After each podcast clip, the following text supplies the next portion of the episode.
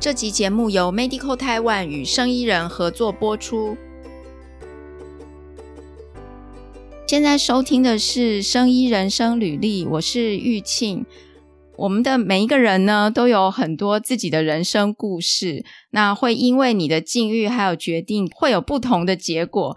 今天我们要邀请的来宾，呃，我在网络上看过他很多人生故事，真的是让人印象深刻。然后大家如果有兴趣的话呢，等一下我们听他聊完，可以去网络上。搜寻他的一些故事哦，他有很多的这个演讲还有访问的资料，然后特别是呢，他之前在以色列做这个博士后研究的经验，然后带回台湾的创业故事。那相信我相信有一些听众可能听到，大概知道我们今天的来宾是哪一位了。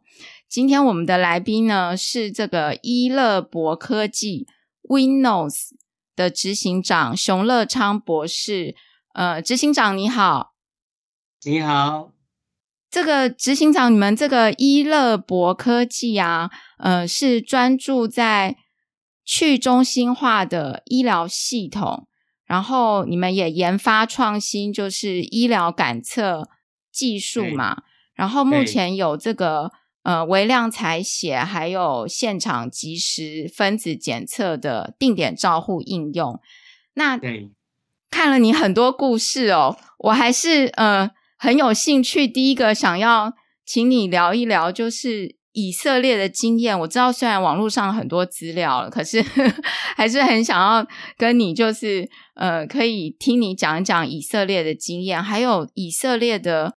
在当地呀、他们的生技、生医产业大概是怎么样？因为我看网络上以色列很多创新的发明，哎，了解是那呃，谢谢今天有机会能够跟您有一些交流，那也跟听众能够分享我的有限的人生经验。那关于以色列，是我人生一我人生呃到目前的这个美丽的插曲啊，从来没有想说要去以色列，但后来去，而且在那边有非常甜美的这个收获。那我好像天生跟以色列绝缘，结缘呐，结缘。我 无论对我无论到哪里，旁边都是以色列人。我刚从欧洲这个出差回来，嗯，我去英国、去丹麦、去意大利、去这个呃荷兰，嗯，我旁边总是都有以色列人，以色列没几百百万人，嗯，我到哪里旁边都有，是他们跟着你吗？所以大概 我这辈子跟以色列结下的良缘是这个一辈子的事。那我在博士后的期间，在以色列受教，在特拉维夫大学那边有学习，那也在那边有甜美的果实。那简而言之，以色列是一个可以实现梦想的地方，主要是因为他那边的主客观环境都不是一个这个好像 comfort zone 就舒适圈。嗯它是会让你很紧张，让你会很担忧的地方。嗯、那所以，要不然你就是离开，你为了活留下来活下去，你就必须要想办法，这个做跟别人不一样的。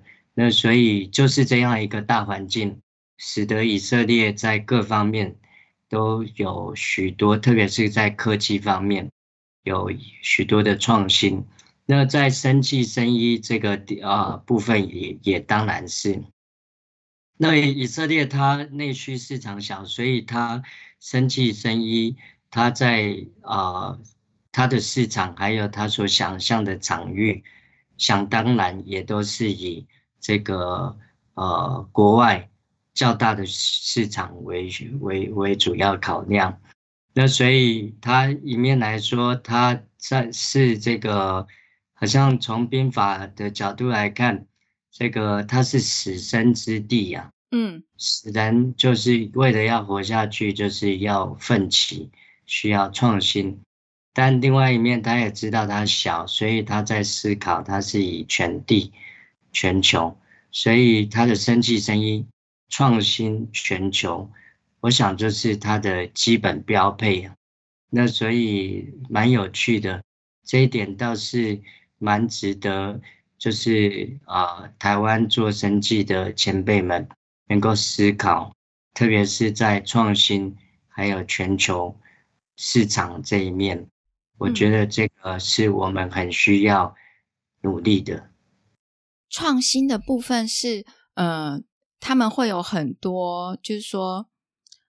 因为我我这样听起来，我感觉可能当地的文化还有他们的整个社会的氛围，会比如说鼓励他们比较有多创新的产品出来，还是说，例如说像台湾就是很多制造嘛，制造很厉害，对对，那他们是会不会是因为这样的氛围，所以他们可能是创新的技术比较多？呃，除了刚刚讲的，就是他。就着他的情势来说，从兵法的角度来看是死地，死生之地，死地。他活下去，他就要 fight。不过就着犹太人的文化来说，他们一向就在思想上是自由的。嗯，那所以你说特别政府鼓励这个，鼓励那个，以我所知道的以色列人。他不会照着你要他做的而做，他只做他自己想做的。哦，真的。所以我在觉得政府在他的创新上有太大的注意，我反而会觉得，第一个是大环境，第二个就是他的文化。当然，你说他的政策各方面可能多少至少没有拦阻嘛，但我还是觉得，就是说那个环境，他为了活下去，他必须要要变。他第二个就是说，他的文化，他文化本来就是是鼓励能够思考思想，嗯，对，这部这两部分，我觉得是关键。嗯，诶，那执行长，你是在二零一四年的时候回来台湾创立伊乐博吗？然后对，那个时候，嗯，好，然后后来又回去以色以色列，又在那里也创立了。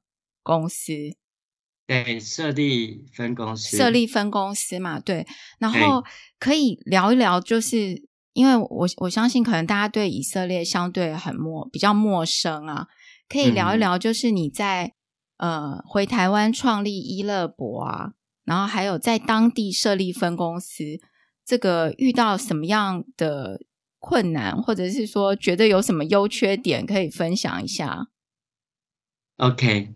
那是因为是创立一个公司啊，所以要从公司的历程来回答这这个问题哈。嗯，从我个人对公司成长历程的定义三阶段，第一阶段 prototyping，啊，就能够做出一个那个 prototyping，中文叫什么我忘记了。原型，原型，原型，原型，要验证你的创新的想法是不是可行。Prototyping，第二部分要把这个 Prototyping 变成 Manufacturing，你要制造，制造是另外一个非常重要的一个这个这过程。那很多公司这部分过不去，因为没有找到好的制造的伙伴。嗯，那第三部分就是制造好以后推到市场销售。所以从我定义一个新创公司，大概三阶段吧。嗯，prototyping、manufacturing 和这个呃 sales。那所以从这三个阶段来看，在台湾成立，还有回以色列创立这个分公司，那最困难和或和最容易的部分，你如果从刚刚所说第一阶段这个 prototyping。我觉得台湾在做 prototyping 有许多优势，因为台湾的人才济济，然后再来，我真的是觉得台湾人才济济。台湾最大的问题是认为自己办不到，许多时候，事实上台湾人才济济，对，那但是也因为有普遍的，应该是说有一些的想法是觉得我们办不到，所以就不愿意把资源去放在这一块，或是去投资。所以这呃，在刚刚讲的 prototyping 亦或是 manufacturing，其实最困难的还是在我觉得资源上面。我刚刚讲台湾是 right place，这个因为有很多很好的 R&D 人才，哇，制造也非常的。这个完整的整个生态系，其实台湾最大的问题，我觉得是认为办不到。嗯，那你觉得你自己办不到，你就不太愿意投资资源去做嘛？嗯，对。那我不是说每个人，我说就着总的来说，哦，就很怕风险，嗯，怕风险，所以你怕风险，你就不会愿意去投资一个新创公司。它无论是在早期或者太平亦或是制造。因为那个过程是完全不会有任何的的利润产生的，所以你感觉好像钱砸到那个大海里面，嗯、那就是非常怕风险、保守的这样的一个情形，使得事实上新创还不单只是一乐博，新创普遍来说，资源方面，嗯，那容易的部分，就像我刚刚讲，其实台湾 R&D 人才还有台湾的。这个制造是非常的了不起，所以这部分这一部分是相对的容易。但是公司新创有第三阶段嘛，销售，嗯，销售这一部分就在于，因为呃现在科技新创市场基本上都是全球市场，那我觉得台湾不容易的是，台湾在。人才的国际化的训练，其实还要很加强，特别是在语言。那经验，你语经验，其实你只要敢出去，你就会有经验。那新创其实本来就要有这个不怕这个犯错、勇敢尝试的这样精神，所以这个经验是可以、可以、可以认的。但就是说。那个在语言这方面呢，就当然台湾英文好人也大有人在，但整体来说，其实特别是在英英英语的能力来说，我觉得还是要普遍要加强。嗯，对，那也就是我针对刚刚说的一个新创公司三阶段：prototyping 和 manufacturing。嗯，台湾适合做，非常适合。以色列的话。虽然 R&D 人才有，但有的时候叫不动。犹太人很自由，他不愿意，一定会愿意听你的。嗯、即便他是员工，哦、他也不一定你跟他讲，他是愿意做。嗯、那更别说制造。以色列，它的整个生态系统其实并没有特别针对制造这一块有太多的投资。那这当然，另外犹太人普遍来说，他们。对于这种你投资这个资本投资要很高，然后风险就所谓风险就是说投资报酬率来说相对低的产业，如制造，他们其实普遍来说好像在历史上对这一块也比较没兴趣。但就着销售来说，他们其实相较台湾是有优势，因为犹太人、以色列人普遍。他的国际化程度是高的，因为在古时候，两千六百多年前，以色列他国家这个因着亚述帝国还有这个巴比伦帝国的侵略，他国家就就这个失散了，嗯，然后他的人民就四散到全世界，在一九。四七年、四八年，他们陆续就回归。事实上，把很多世界各国的元素哇带回来，当然也包括语言。嗯，所以犹太人他们在做国际贸易这方面是非常非常了不起的。嗯，对。所以我觉得台湾在台湾部分，就是说，prototyping manufacturing 很适合国际贸易这部分，还是受限在。我们人才的国际国际视野或是语言能力比较受限，但犹太人是 prototyping 可能还 OK，manufacturing 那这边是不行的。呃，但是他在 sales 这部分，他们本身就喜欢 travel，再加上历史的背景，使得他们其实有很多这个各方的元素，所以国际化非常高，人才部分。嗯，我有回答到你的问题哈。有有有，讲的说明很仔细耶，但是我又起了一个问题，刚才你提到说这个新创啊，有很多状况是，嗯、呃。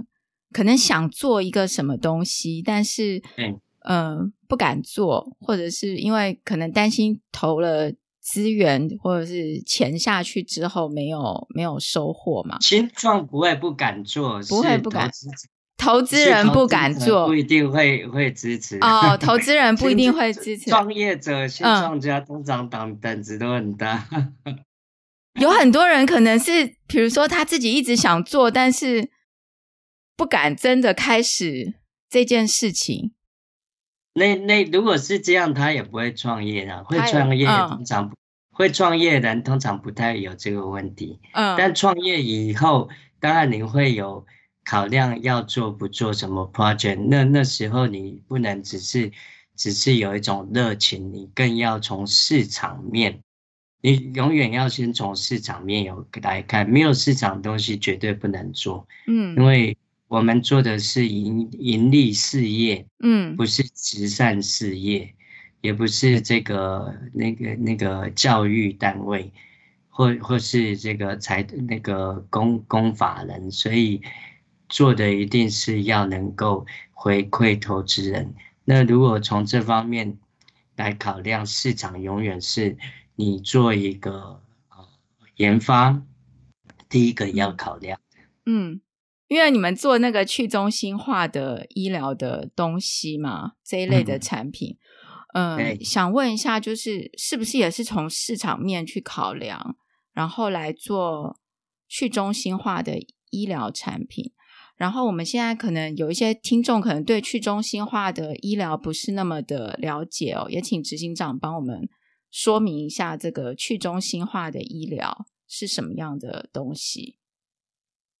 了解，那呃，去中心化其实最好的例子是 Uber。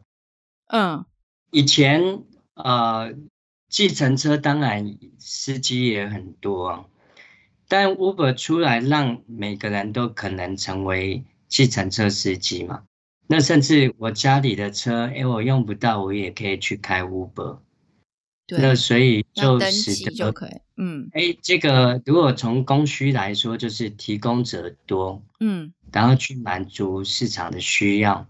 那对提供者，像 Uber 的司机来说，他可以多一些收入嘛。那对消费者就是他多一个选择，所以这个是大家共赢了，嗯，那。所以去中心化的观念，其实最核心还是要创造一个共赢，无论从供和需。所以来到医疗去中心化是什么意思呢？那我们先看什么是中心化。中心化就是它只有一个，只有少数的点，嗯，少数的体系，少数的人可以做诊断。哦，我特别只针对诊断的部分。嗯。那所以就变成。今天如果这些呃诊断的地点，或是少数可以做诊断的人，他们因为比如说像是新冠疫情，他已经整个这样的无论人或地方，基本上完全被瘫痪、被占满了。嗯，那其实就没有多的资源可以去顾到其他，像是癌症，哇，也是很重要疾病，但是你遇到。那个新新冠嘛，COVID，那你也很无奈啊，啊，要不然就是像中那个突然间中风，甚至血管爆掉，去到医院，哇，因为中心化医疗，所以你光是你要把人赶快送进去，不好意思，先做 PCR，那在疫情期间的确是这样，就在那等待过程中可能就过去，那所以去中心化概念就是说让。能够做这个诊断的点和人是多的，嗯，那其实这方面，特别像欧洲的几个国家，哪几个国家我就不多提了，嗯，其实走得很前面。他们现在在药局是可以做这个血的样品的采集，甚至做一些特定项目的检测。那亦或是在有一些场域是他们国家的这个医疗体系有另外一个分支是在做预防医学的。那做预防医学的这些医生呢，就可以这个在他所在的场域做，无论是这个采集血的样本，然后在现场就做这个检检测，而后就快速的让他的病人或客户知道他们身体的状况。所以，当去中心化达到，会有一个好处，就是说，其实是最大赢家还是的一般的，嗯，这个。一般的老百姓，我们因为这个，我们就可以及时这个 anyone 任何人在任何地方知道他的身体状况，而不是等到可能情形很严重的时候，他才觉得啊身体好不舒服，然后久久去医院，最后检测出来是癌症。所以去中心化主要还是，其实它最终目标是能够达到。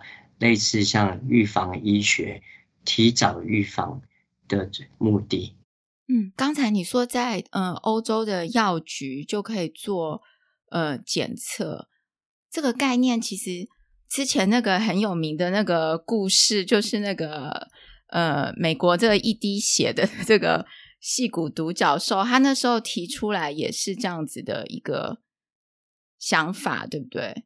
其实他的想法，如果就是说真的产品有做出来的话，如果能够大家在药局呃检测，然后可以这个这边检测是可以直接拿到结果，还是说要送到？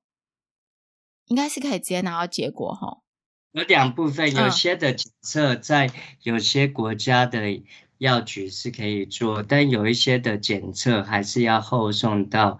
实验室去做，那所以您刚刚说到美国在呃二零一零至二零一四年一五年间的那个 Theranos，嗯，其实 Elizabeth Hong 他的 idea 完全是正确的，是可行的，嗯，那他当时我觉得比较可惜的是他过度的去 overclaim，overclaim。Over claim, 对，他只要不 overclaim，其实他所做的那一切都是可行的，而且他的那个架构其实就是最好中去中心化的一个例子。那你想想看，如果他当时他不 overclaim，嗯，他啊、呃、用他。啊、呃，在合作的药局采到的一点点血，嗯，做一些重要项目的检测，而不是做像他当时说啊，好多项，都可以做，那时候说什么都可以做，所以血不够啊，那他就稀释啊，稀释以后去才去做分析，也难怪有一些的指数不一定不准啊。嗯，当然，另外他做分析。当初是说啊，他用自己的技术做分析，但后来发现也是用某某几家大厂的这这个既有的相关的一些检测的设备去做，嗯、所以这是当时 Elizabeth 他的我认同和我觉得可惜的部分。认同是其实他是他提的是中心去中心化医疗，我特别针对检测部分检测这部分。嗯 OK，提了一个非常好的蓝图。那不好是，他大概也是在，因为创业者其实压力都很大，嗯，特别他当时公司也经营的有声有色，事实上压力很大，所以在那样的一个过程，他就是过度的去宣称，那过度宣称就逼着他需要做一些的举动，嗯，使得他后面就是。他的检测结果是有问题的，乃至于后来这个公司就不见了，非常可惜，嗯，非常可惜啊，非常可惜。对，不然他那个，因为我我有看一些报道，他那个应该就是去中心化的这个检测，对不对？对，检测一个很好的一个例子。然后，对，因为你如果每个人，嗯，你看 anyone anywhere。能够知道自己身体状况，就好像如果我知道我哎什么时候有什么疾病的风险，嗯，我提早知道，其实我可以提早预防。我举例，以我来说，我大概我回台湾的大概就是那几年，我发现我的视神经相对比一般人少，所以医生、啊、什么叫比一般人少？简而言之，就是比较容易得青光眼呐。哦，即便我那时候三十八，嗯，三十八岁、三十九岁，医生就建议我开始可以先预防，为了预防青光眼，可以先点这个青光眼的用药，然后剂量就是低的。所以借着这样先预防，其实就像医生当时提的那个论述，我认同。他说我可能本来我的情形可能。如果都不处理，很六七十岁，可能我的视觉可能就就就可能会有很大问题。但我上三十几岁，其实就开始在点一些低剂量的一些呃相关的药物。其实他他是说我倒是我这一辈子过去，我的眼睛应该都维持的还不错。对，这其实就是你去中心化这个检测所带来的一个最大的。好处之一啊，嗯，对，而且当你去中心化，你有一个情形，就是说你医疗你在医院有限的医疗专业这些他们的这个重担也会降低很多。要不然现在什么大病小病都跑台大医院，嗯，不用啦，你你药局就可以做一些检测，去那边直接做，啊，甚至将来比如说。像欧洲有一些国家，它要配合，就是类似像长照医疗这部分，能够差派一些医生，能够去长辈的家里去提供一些的治疗。嗯、那其实诊断后，接下来就治疗。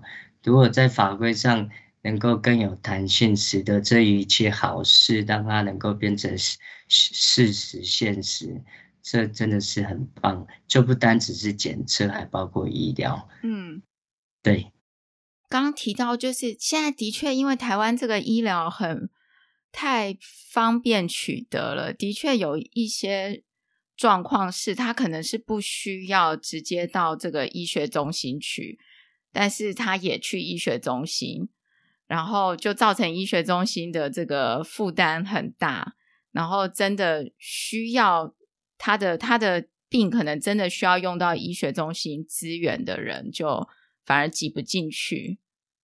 我我觉得台湾的医疗应该这部分的根本还是在于这个系统性的架构，我们医疗体系的架构。简而言之，如果从我们从欧洲弄回来的，我会觉得中心和去中心化并行。嗯。那特别是去中心化，其实能够为中心化其实减少很多这个本来不应该到他们那里的重担。那你去中心化，那我我说实例，比如说像我刚刚提，在欧洲有些国家是可以现场做血液检测，那甚至有一些的项目都可以在这个药局直接做检测项目。对，我说这个如果在台湾也是可以做的话，其实你就不会严格这个啊，无论重要不重要的东西都一定要跑去大医院去做做检测。那我觉得这部分其实真的可以三思啊。嗯，三思。哎，那那执行长，你当初啊，就是说，呃，好，现在就是当初你回来想要创一个公司。是先呃，就是说你先开发了一个这样的产品，比如说你在博士后的时候开发了这样的一个产品，然后才想说那把这个产产这个东西商品化，然后创立一个公司，还是说你一开始的时候你就看到说这个去中心化的医疗未来可能是一个趋势，就是呃，怎么样会去选择说？要做这个方面的研发，因为我发现每一个公司都有它的一个主轴嘛，然后当初大家的原因跟故事都不太一样。而且，对，我在以色列主要是做癌症的早期检测。嗯，那我在以色列所做的都是归学校，所以有特拉维夫大学以色列，所以我那部分是属于学校。我创业之后，我就自己另外创新研发。现在我们在伊乐博有的产品，嗯，那伊乐博为什么特别做去中心化？我觉得还是在于我个人的人生经历，嗯，特别我妈妈是一个精神病患，有慢性疾病。那在这家是我家里，我是单亲家庭，妈妈没有丈夫，嗯，那家里的经济环境又。在我自己工作以前，家里都是低收入户的状态，也就是说，在这样的一个环境，你就试着去想象，就是说，这样一个背景的人，他其实在很多时候，他其实有的资源是很非常少，甚至连知识相关的知识都都很有限。那所以都是今天。如果能够使得像这个医这个检测啊，医疗检测这样的一个呃实行能够去中心化，那我举例还是以药局为例，嗯，那诶能够提供相关的一些预防医学的一些的检测，那也许而且价钱合理，嗯，那是我刚刚所讲这样背景的一个人，就像我以前小时候。诶，他也许他的亲人就可以在真的病到完全没机会医治之前，就可以先得到一些的检测，而且知道结果，然后先提早预防。所以，因为我自己人生的经验，所以我觉得这件事是重要的。所以，伊乐博成立就特别针对去中心化的检测，特别是。对啊啊，让任何人 anyone 在任何地方 anywhere 能够做检测，所以你看伊乐博的产品，这个相关的检测的一些的啊产品，都是在这样的一个概念之下，这个啊创新产生出来的。嗯，就是你希望可以让这些呃医疗的。资源呢，更更容易取得，就是让大家能够更容易的取得，而不是说，比如说，呃，我们一定要呃去大医院才能够做，然后你希望它能够在价钱比较合理，然后呃也相对方便的方式之下呢，这些人能够透过这个就是呃。比较容易的方式来做，能够能够获得这些医疗的照顾，所以有这样子的想法，所以未来也是会继续就是开发这一类的产品吗？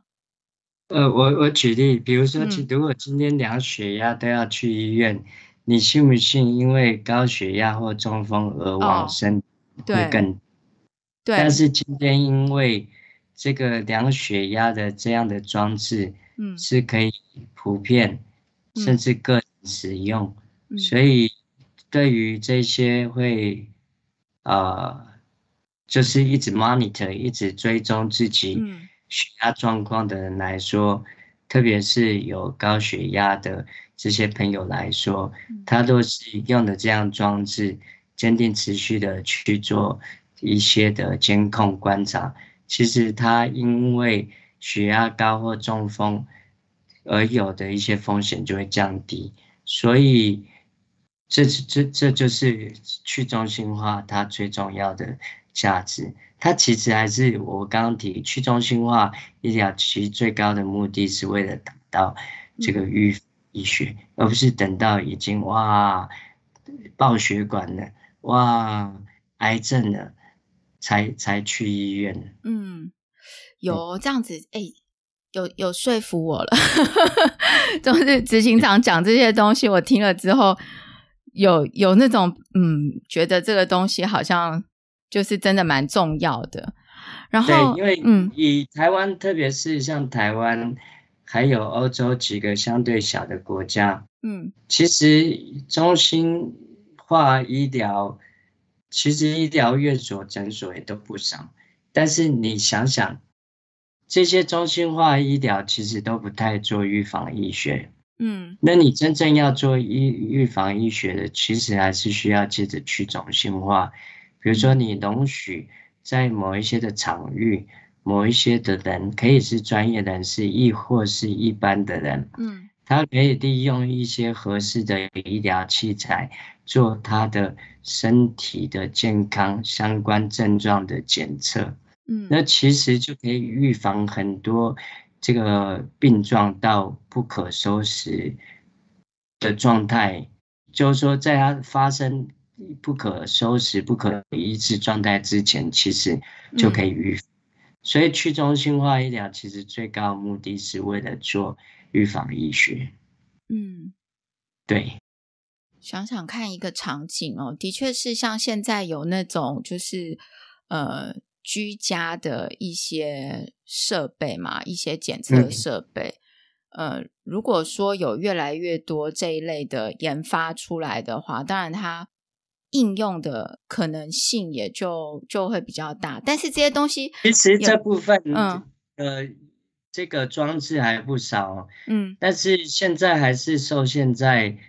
这个相关政府的法律一些的法规啊？嗯，呃，这个以特别是欧洲，嗯，其实它有一些国家，它也容许这些可以啊、呃，他们叫做 POCT。嗯，对，Point of Care。这个 POCT，它能够在比如说像药局就可以做一些的检测服务。那如果像这样的，其实血压计就是一种 POCD 啊，嗯，那血糖计也是啊。那如果让更多的 POCD 的装置，不单啊、呃、个人个人使用，哦，那有的也许不合适个人使用，无论是在操作或是数据的解读方面，那也可以放更放广广到，比如说像药局。等等的，哦，像新加坡，它也有很有心在做它的社区医疗嘛，那其实也是一种去中心化医疗，就直接在新加坡，它有很多主屋，就是国宅啊，楼下有托儿所，有有那个长辈去的活动中心，那他就在他主屋的一楼都有类似像去中心化的一个医疗站，那其实。就是用这个 POCT 的装置，哎，帮长辈量一下，哇，这个长辈如果有一些的身体状况，发现有一些问题，其实他就可以先去，就可以在真正到的不可医治之时之前，就可以先去做医接受医疗。嗯，对。哎，我那我们台湾现在有这种类似的。这个去中心化的地方吗？社区的地方吗？还是说现在嗯，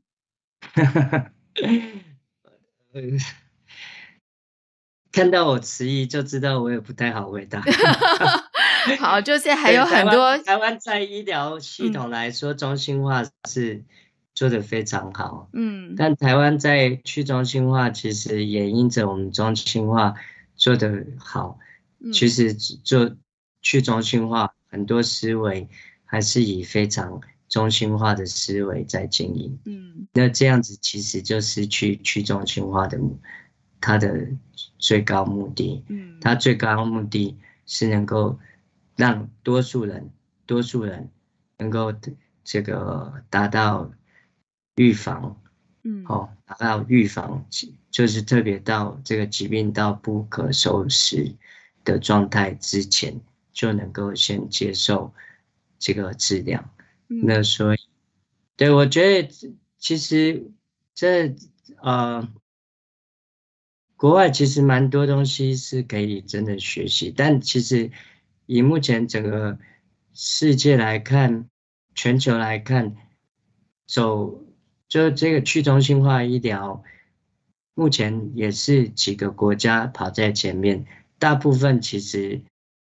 都还蛮动作比较慢，主要是怕风险的。嗯，但是过往三年，这个新冠其实也让普遍大众就有一种的认识，嗯，其实去中心化医疗是需要的，嗯，因为当一个疫情来，哇，医院光是忙忙这个，呃，这个疫情这个相关的这个病患等等。其他的很多事他都没办法做，但你如果同时有去中心化的医疗体系，其实你可以补很多。你因着像这个疫情，哇，你的医院某一方面被占满或是被瘫痪，你事实上还有去中心化医疗可以补上。你除了应付疫情。其他重要的一些的疾病，你都可以还可以应付得上。嗯、对，我觉得所以需要能够不要怕犯错，不要怕风险。民间厂商事实上这个很勇敢了，那也需要政府能够帮忙。那特别是政策上面能够有弹性，有弹性不代表没管理，有弹性让。很多事变成可行的，这样台湾的生计才可能活得下来，活得下来才可能走出去。嗯，因为我看到，呃，台湾的这个生计啊，就是做这个去中心化产品的，就是大家可能做的东西不一样，但是都是去中心化的这个医疗相关的产品，其实也不少。那没错，所以。现在呃，但可以看台湾做去中心化，主要市场都在海外。嗯，好可惜。对，对，所以所以接下来要请你聊一聊。所以就要问为什么这件事会发生？嗯、如果母国市场我们都不做，一定代表母国市场是有一些问题的。嗯，对。那所以那就为什么我说，身为台湾的。真的是爱台湾，要不然不会回来台湾创业。嗯、那也在这边为台湾创造价值、创造机会，甚至创造外汇。嗯，所以非常爱台湾。嗯，那这么爱台湾的台湾的这些新创或是生计业者，也需要政府帮忙。嗯，在政策上不要太怕风险。我说。其实很多风险都是民间业主自己担，政府其实只需要在政策上给更多的弹性，弹性不代表没有管理，嗯，对，就是不要有太多，因为太多风险考量，除了风险你要，其实还要考虑，特别是这个产业是不是可以长起来，这个政策是关键因素。以当时。这个国鼎李国鼎先生，还有孙运璇行政院前院长，他们的高瞻远见，他们在那时候立定了一一些的政策，架构了一个非常好的生态，才有今天的台湾的这个半导体和电子业的龙景。台湾如果我们一直说啊，我们生计希望能够成个下一个护国神山。但我们的政策始终让台湾的业者只能往外跑，其实要三思啊。嗯，这个刚刚讲到这个生态哦，的确现在所有的产业就是说要存活，整个生态要健全、要健康是非常重要关键。就是假设有很多人研发出好的东西，但他也要有地方可以。呃，对，可以可以卖嘛，讲直接一点，就是可以用，对，对不对？然后也要有人可以制造，也要有人可以提供这个产品供应链上面的每每一个环节，大家都要能够就是一一起来一起来做这个东西。是，对，OK，是。那那所以现在 OK，那 我们刚刚聊到这个，所以现在伊乐博都主要外销吗？对，那 对那很可惜啦。这、嗯、为什么产品在台湾我们选择专注外销？嗯，其实绝对跟我们的法规很有关系啊。嗯，那所以我说，我台湾做去中心化产品其实不少。我说医疗检测方面，嗯、其实普遍来说，大家都是以外销为主。那其实这个是蛮值得深思的。那医乐博也是，因为我刚刚所说，比如说这个政府政策，或是整个中心化体系，整个大环境。所以我们选择走外销，特别是针对那些在去中心化走在很前面的这些市场。对，哎，那聊聊这个外销上面，你们现在是呃用自己的品牌在做外销吗？是。OK，那这个外销上面，呃，可以分享一些，就是有什么困难吗？或者是说？遇到的一些事情哦，在卖东西好辛苦哦。我以前、嗯、以前没有创业之前，特别现在走到我刚刚对新创公司的这个成长过程的三个历程哦，嗯、这个 prototyping、manufacturing，第三个是 sales、嗯。我们现在在 sales 我。才发现 sales 好难，比前面两个都还要难。嗯，那为什么难？是因为今天不是你做一个产品，你觉得它是好产品，客户就要买单。嗯，你今天所需要做的产品是客户要的产品。那所以在我刚刚所讲 prototyping 或是 manufacturing，其实很多的新创家亦或是。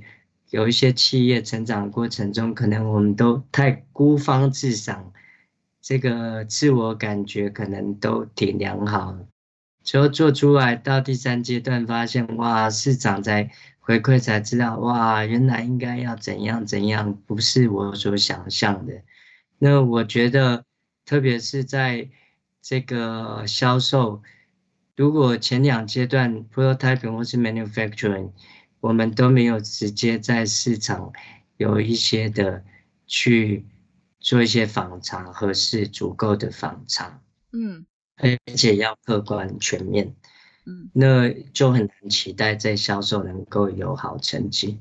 那所以这个我们现在来来到 sales 这边，才发现，哎，我们的产品真好，到市场端很受肯定，但是在比如说有一些使用者界界面，或是在售价方面，嗯，定这个定价这部分呢，哎，当初因为在这个前面阶段，我们对市场实际去拜访问啊客户去问这个问那个机会是没有啊，所以可能都还是比较自在自己的头脑里面想象。就来到现在在销售，哎，就发现哇，哦原来这个产品的使用者经验，还有那个界面，嗯，哇，使用者习惯、定价等等等等的，都是至关紧要。那所以我相信这也是普遍来说，这些新创事业都会遇到的问题啦，对。嗯像这个外销的话，呃，就是说你销到的那个地方，可能有它的它的法规嘛，还有它使用的人的习惯，对，对是不是在设计的时候也要先考量进去？对，没错。特别比如说我举例，嗯，如果今天我们设计都是以台湾人的尺寸，嗯，结果后来发现去到哇，比如说某一个国家。哇，那个国家的人平均身高是一百八十八十几，嗯，也就所以他的这个各方面的尺寸都比我们大，嗯，所以是这个你在使用者的经验就哇，对。对，因为在台湾你也难找到那么多，基本上全都是高个的啊，等等等等的啊，嗯，对，所以医疗器材不容易是其实这个种族啊所造成这个个体差异。在医疗器材设计，其实，在很早期开发的时候就要考虑到，嗯，对，所以这个的确是，的确是我们这个产品要外销的时候呢，这执行长给我们一个这是蛮好的经验分享在上面。是。好啊，哇，我们今天聊很多东西耶，聊了大概快要快要一个小时哦，五十 分钟了。对，然后呃，最后执行长，你们是在呃六月的时候会去呃这个 Medical Taiwan 的展会嘛？展会，对对对，对，你们是呃，如果说大家对这个去中心化呃医疗有兴趣，或者是想找这个执行长还有他们公司的人聊聊的话呢，其实执行长的人生故事真的很精彩，但是 因为已经有太多人就是访谈他的人生故事，所以我们在这边呢就不讲，然后让大家呢去呃可以去找一找执行长的人生故事哦。那如果说有兴趣的话呢，对执行长今天给我们分享的东西有兴趣，可以去这个展会找到你们吗？对对，我我们的摊位是 Q 零八一二。Q 零八一二在南港展览馆的二馆，在制造区，所以欢迎能够来赐教哈。我们虚心的跟您请教，也有一些交流。好，太好了！今天谢谢执行长接受我们的邀请，谢谢，谢谢你，谢谢。